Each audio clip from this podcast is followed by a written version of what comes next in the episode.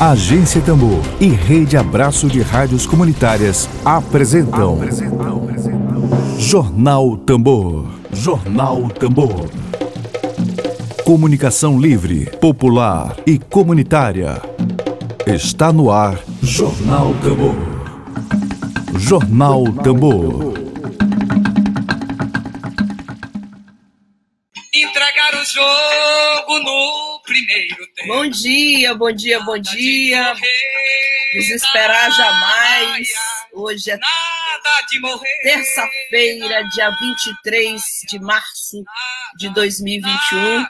A gente começa mais uma edição do jornal produzido pela Agência Tambor, por esse coletivo de comunicação popular dando um bom dia a todos e a todas que já nos acompanham aí pelas redes sociais, pelo Facebook, pelo YouTube. Bom dia, Rita Oliveira. Bom dia, Rita. Obrigada pela sua audiência. Bom dia ao Carlos Pessoa, que está pedindo manda um alô para a estrela Carlinhos Badauê. Já, já nós teremos aqui Dedo de Prosa, teremos uma conversa, como todos os dias temos de segunda a sexta-feira aqui, um convidado diferente. Vamos aos destaques desta terça-feira, dia 23 de março de 2021. Dedo de Prosa. Dedo de Prosa.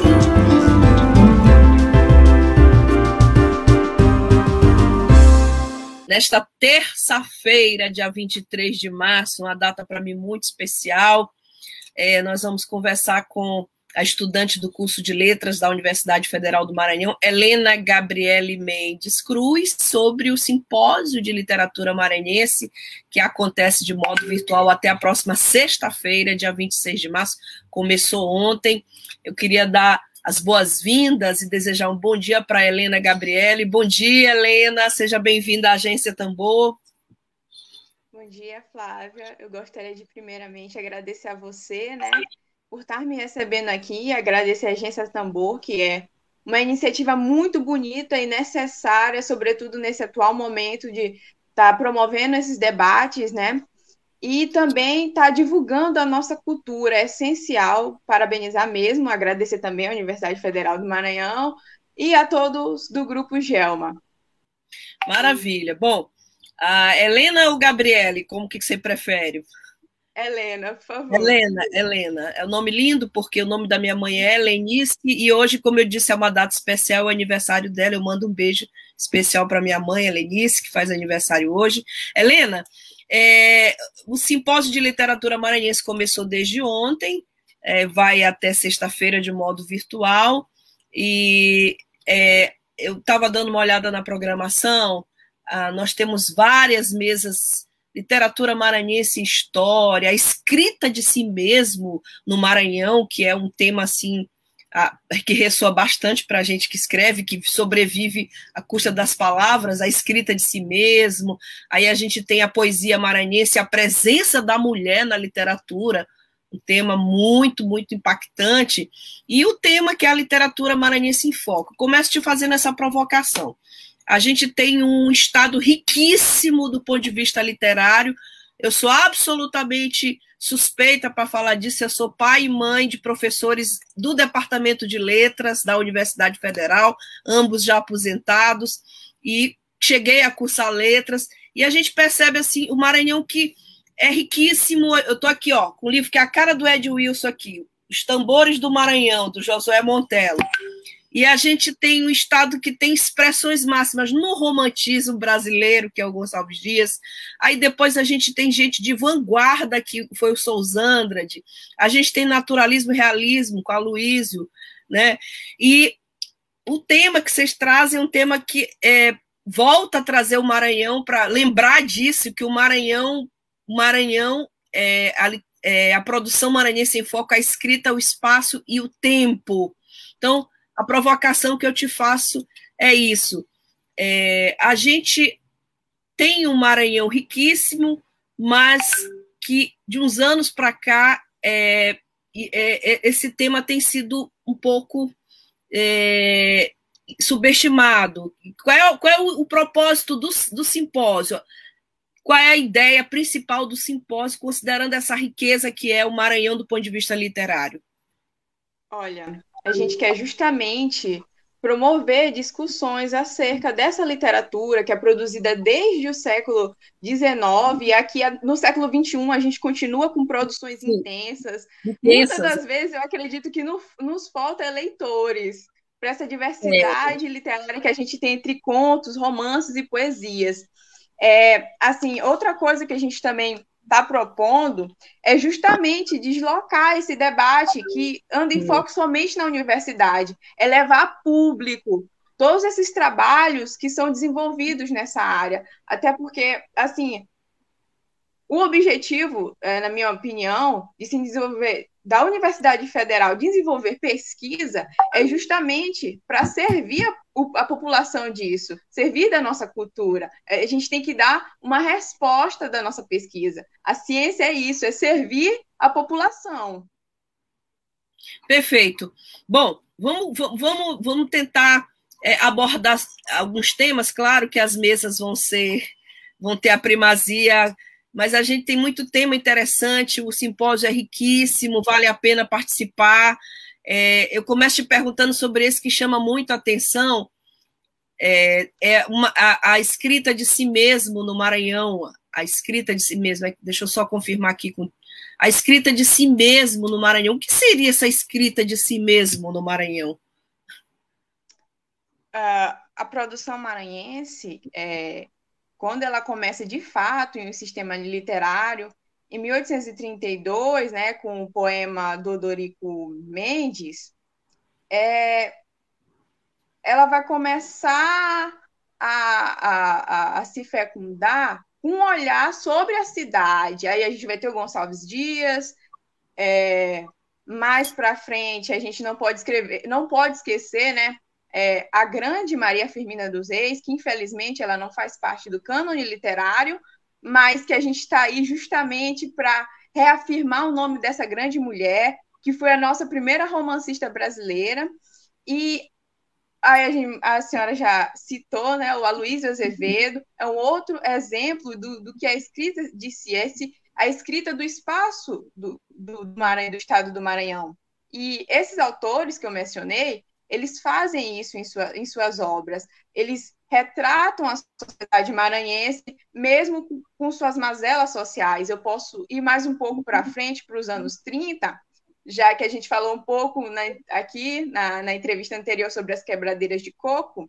Uhum. Um romance, nós temos o um romance né, do Godofredo Viana. Ele foi escrito na década de 40, mas ele, ele é, pode, pode ser considerado um romance moderno, porque ele traz é, um elemento fundamental em Por Onde Deus Não Andou, que é justamente é, o coco babaçu como temática é, central da obra, economia, circular todas as pessoas né, que é, trabalham com esse, é, com esse com essa com a nossa natureza.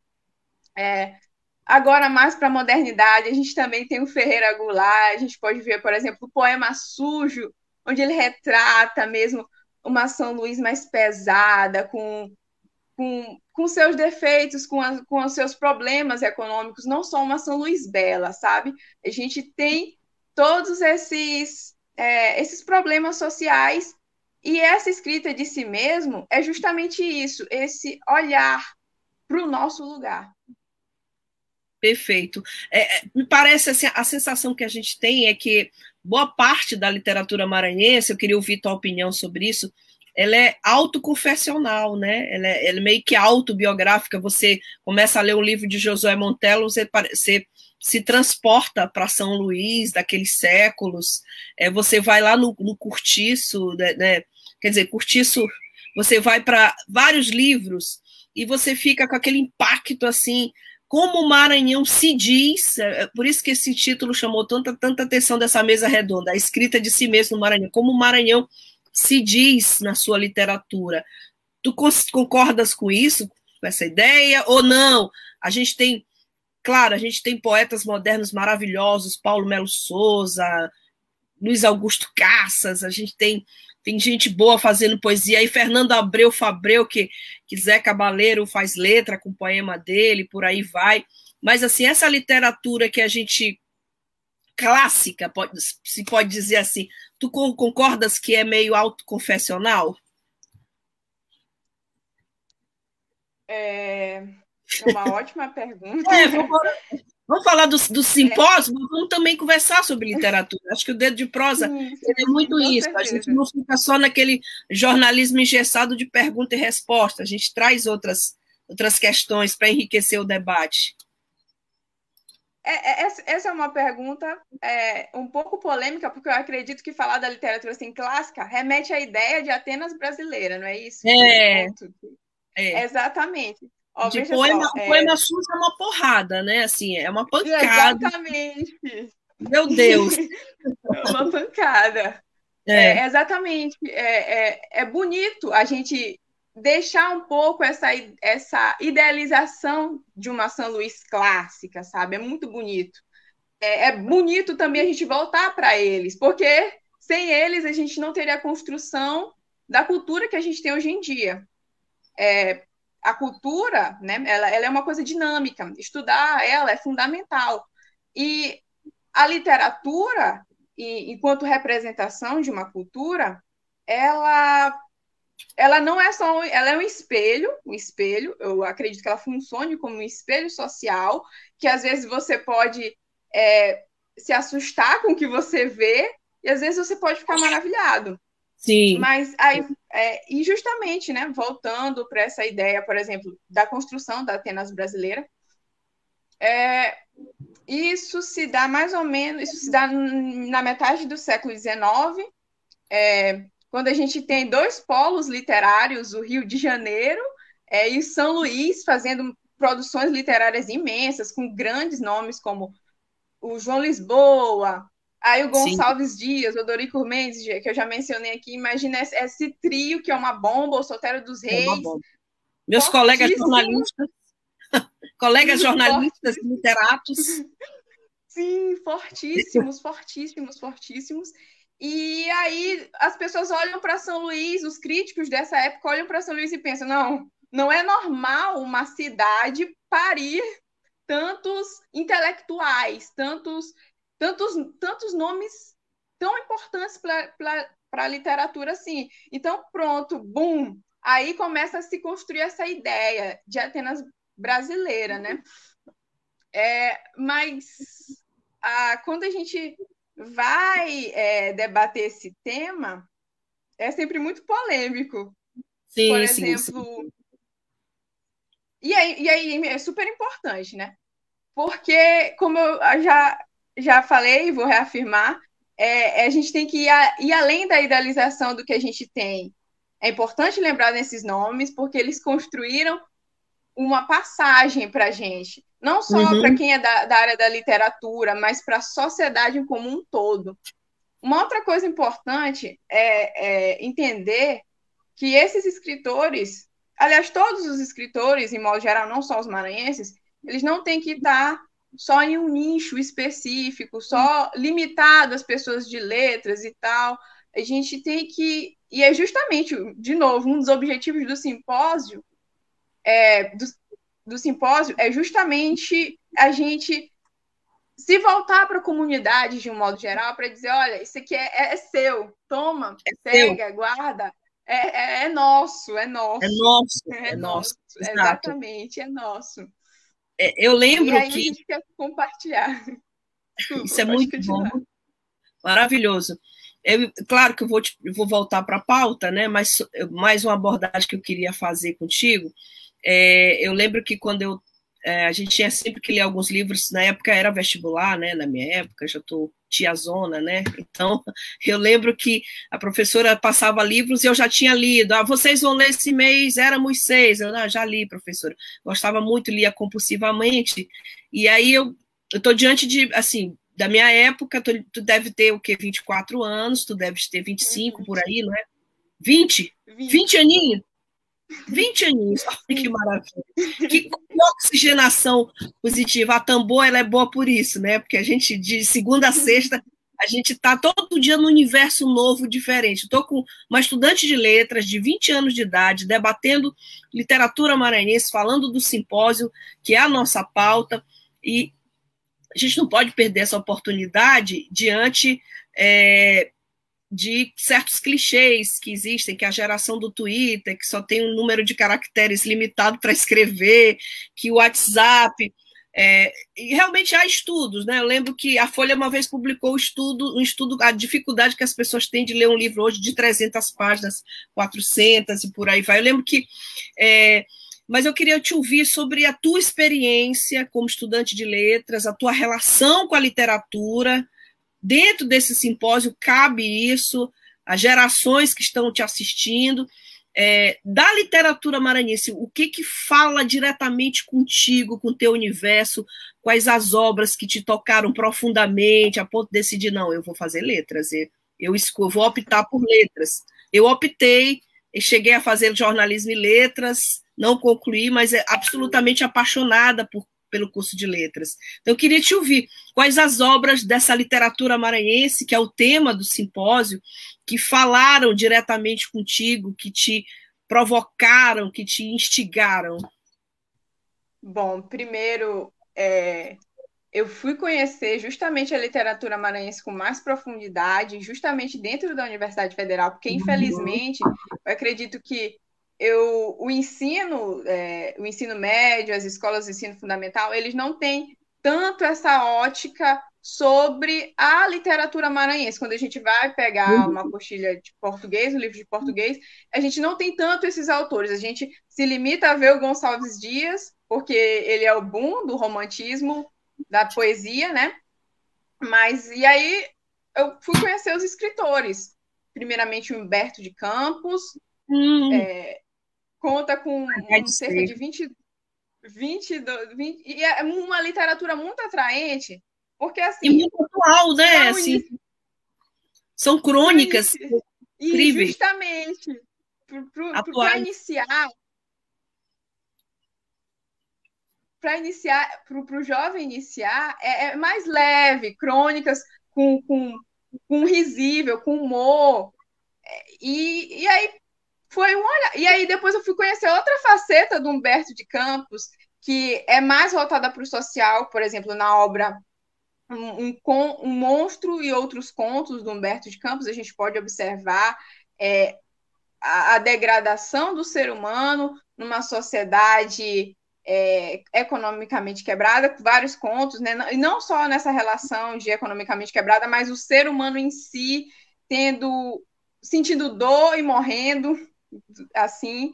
É, mas eu gostaria de falar de um romance que me marcou bastante. É, o escritor desse romance, ele veio a falecer no ano de 2020. Ele era da Academia Maranhense de Letras, o Valdemiro Viana, e uhum. ele escreveu Grau nem Roça de Arroz. É, esse romance, ele me encantou, encantou é, eu não quero dar spoiler aqui do romance, porque eu, eu, gostaria muito que as pessoas, que os ouvintes procurassem para fazer essa leitura, que é, é, é, linda, é linda em diversos aspectos. É, é, ele desloca o foco da cidade de São Luís e entra no interior do, do Maranhão, onde a gente vai ter casar, um casal, inclusive a protagonista, ela inicia a, a sua obra sendo uma quebradeira de coco, e infelizmente acontece uma tragédia, né? E ao longo da obra você vai percebendo como essas tragédias elas vão é, moldando a personalidade humana e o modo como ele construiu essa obra, sendo extremamente é, é, conhecedor dessa sociedade, é encantador, é encantador. Eu, eu não tenho assim, palavras suficientes para descrever essa obra, Grau na Roça de Arroz, do Valdemiro Viana. E ele tem outro, ele tem mais outros romances, mas esse esse aqui eu julgo é um de leitura essencial. Me marcou bastante. Eu obviamente não não vou, não, não quero faltar um outro escritor aqui, senão meu coordenador, meu coordenador me mataria, que é o Josué Montelo, né? Ele tem cerca de 27 romances, uma, uma boa parte deles é ambientada aqui em São Luís, e, e são obras, Os Tambores de São Luís, né? Uma, um livro bem grosso, mas é, é, a grossura é rico, rico mesmo, é. uma trajetória histórica é, uma, um link com a história do Maranhão belíssimo. O Josué Montello sempre faz esse link com a história do Maranhão, que é fascinante nas obras dele, em modo geral. Noite sobre Alcântara, que é uma outra obra também do Josué Montello, onde a gente vê né, é, essa, essa Alcântara que, que, que ela tem uma cultura belíssima, mas ela está ali falindo, está quebrada por, porque né, a gente sabe que Alcântara era exportadora de escravo, e a partir do momento que é, bum, acabou a escravidão, Alcântara começa a, a, quebrar, ruir economicamente. E a obra ela mostra justamente isso. Sem dúvida é... nenhuma. ah, se eu for assim um pouco para o campo da poesia, tem é, uma escritora que ela foi a primeira escritora mulher, né? É, a, ingre a, ingressar numa academia de letras aqui no Brasil, é, a Laura Rosa. Ela hum. tem poesias belíssimas que pintam a cor local de uma forma única. É, eu não sei, infelizmente, nem eu, eu queria poder recitar, mas eu não sei as poesias dela de qual eu posso de repente, né, tá disponibilizando um link para vocês conhecerem posteriormente também a poesia dela. Então, acho que é isso. Bom, essas são é, as obras que me atraíram. Te atraíram. Bom, é, a gente tem o simpósio que tem como tema é, a produção maranhense em foco, a escrita, o espaço e o tempo. Qual seria a relação assim que foi estabelecida para a criação desse título para o simpósio entre escrita, espaço e tempo?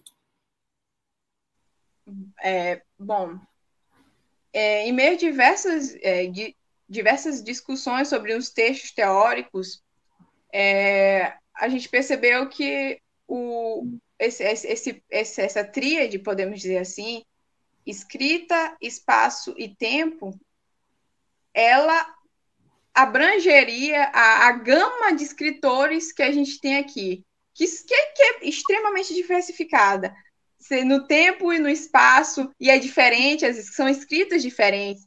Tem, eu tenho o Dorico Mendes, que ele escreve em decassílabos, ele vai para um, ele escreve decassílabos clássicos em uma época em que as pessoas estão começando a escrever o, o que é romântico, estão se libertando das formas. E Sousandra, Aí... essa, e essa esfinge chamada Sousandra, de como é que a gente explica uma escrita daquela, né? Tão, a, tão à frente de um tempo. Exatamente, muito à é. frente. Tanto é que os estudos de Souza, Souza Andrade são, não são, eles não são feitos muito, tem bastante aqui, mas ele é mais estudado nas universidades dos Estados Fora Unidos, por exemplo. Exatamente, é muito, é muito grande. É, é ele é, é. ele é porreta, digamos gigante, assim. Ele é gigante, é isso. gigante. É, é incrível, incrível. Bom, é, o departamento mantém um grupo de estudos em literatura maranhense, o GELMA, né, com o objetivo de pesquisar, examinar, divulgar a literatura maranhense, e a proposta, pelo que eu estou aqui recebendo de informação, é de consciência da identidade cultural e literária do Estado do Maranhão.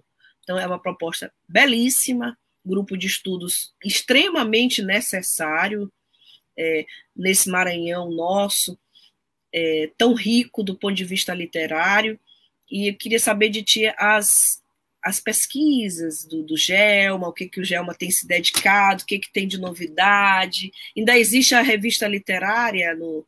Existem algumas revistas literárias, existe, sempre existiram algumas, né, no departamento de letras. Eu não sei como é que estou desatualizada, queria tu falares um pouquinho dessa ideia de pesquisar, resgatando a nossa identidade cultural e literária, que é o propósito do GELMA, do grupo de estudos repetindo em literatura maranhense.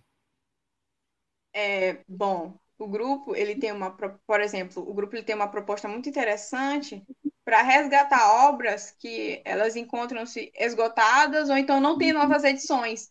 A obra que eu mencionei, por exemplo, Por Onde Deus Não Andou, ela eu acredito que ela tem, ela tem duas edições, a, a primeira de lançamento, e uma feita em 2012, acredito pela AML.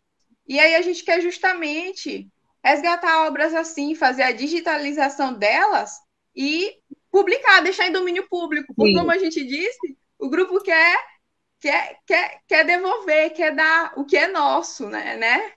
É, e é, a gente também tem a iniciativa de um site para estar. Tá, iniciou né, com esse projeto de fazer um site justamente para é, publicar essas obras, deixar em domínio público, e também para estar tá falando sobre os perfis dos nossos escritores. Não só o legado que a gente tem, mas o legado que a gente está construindo agora. Porque a gente tem jovem construindo, é, escrevendo literatura, escrevendo romance, escrevendo poesia, e eles merecem esse, esse incentivo, sabe? Perfeito. Aliás, as, todas as pessoas de todas as idades que estão produzindo literatura merecem um incentivo. Sem dúvida nenhuma. Bom, Helena, a gente já chegou aqui no, nos nossos minutinhos finais e a gente quer pedir a tua mensagem final para os nossos ouvintes. Claro, lembrando do simpósio, falando um pouco mais sobre o simpósio que já começou. Ontem teve a mesa de abertura, não foi isso? a abertura do evento, já teve conferência Literatura Maranhense em Foco com o professor Ricardo Leão, professor doutor, e o evento prossegue até sexta-feira. Então, eu queria te pedir as tuas palavras finais, tuas mensagens finais aqui para os nossos ouvintes. Lembrando que daqui a pouco essa entrevista está no Spotify, você pode poder, vai poder ouvir, compartilhar. E eu queria pedir essa mensagem final aqui para os nossos ouvintes. Agradecer a você, Flávia, agradecer aos ouvintes, né? São e convidar horas. a todos a, a todos para comparecerem ao evento, não convocar, convidar. É, vocês podem estar aí no, nos, nos, nos, encontrando pela página do Instagram Gelma barra UFMA. Lá a gente pode chamar no privado que a gente disponibiliza o link, você pode acessar todas as os, todo, todo, todo o evento de forma gratuita. E a gente vai ficar muito feliz, porque o nosso objetivo é, é compartilhar com o público todo o nosso trabalho. Uhum, maravilha. Bom, desejo a vocês um ótimo evento, um simpósio muito bom, que seja proveitoso e que tragam as novidades para cá, para a gente, para a Agência Tambor, para que a gente continue divulgando é, essa pauta que é tão importante e às vezes é tão escassa, né, da, da, da, grande mídia maranhense. Se fala pouco em literatura, a gente vê, de vez em quando vê um artigo ou outro, mas é muito importante a pauta da literatura. A Bianca Bastos está aqui dizendo ótima apresentação, o Jade William, parabéns pela excelente entrevista. Ah, nós é que agradecemos a todos pela audiência, agradecemos a presença da Helena e desejamos a todos e a todas uma boa tarde. Essa música aqui eu gostava muito quando eu era estudante de letras, Helena, que é o Blask Blonde dos, dos Titãs, que ela quebrava assim uma espécie de paradigma sobre essa coisa do que é do que é linguagem, do que é literatura. Então eu vou encerrar com ela aqui para que a gente lembre um pouco dessa riqueza que é a literatura, mesmo quando você fala apenas Black Blonde. Obrigada a todos e a todas. Uma ótima tarde. Saúde. Tchau, tchau.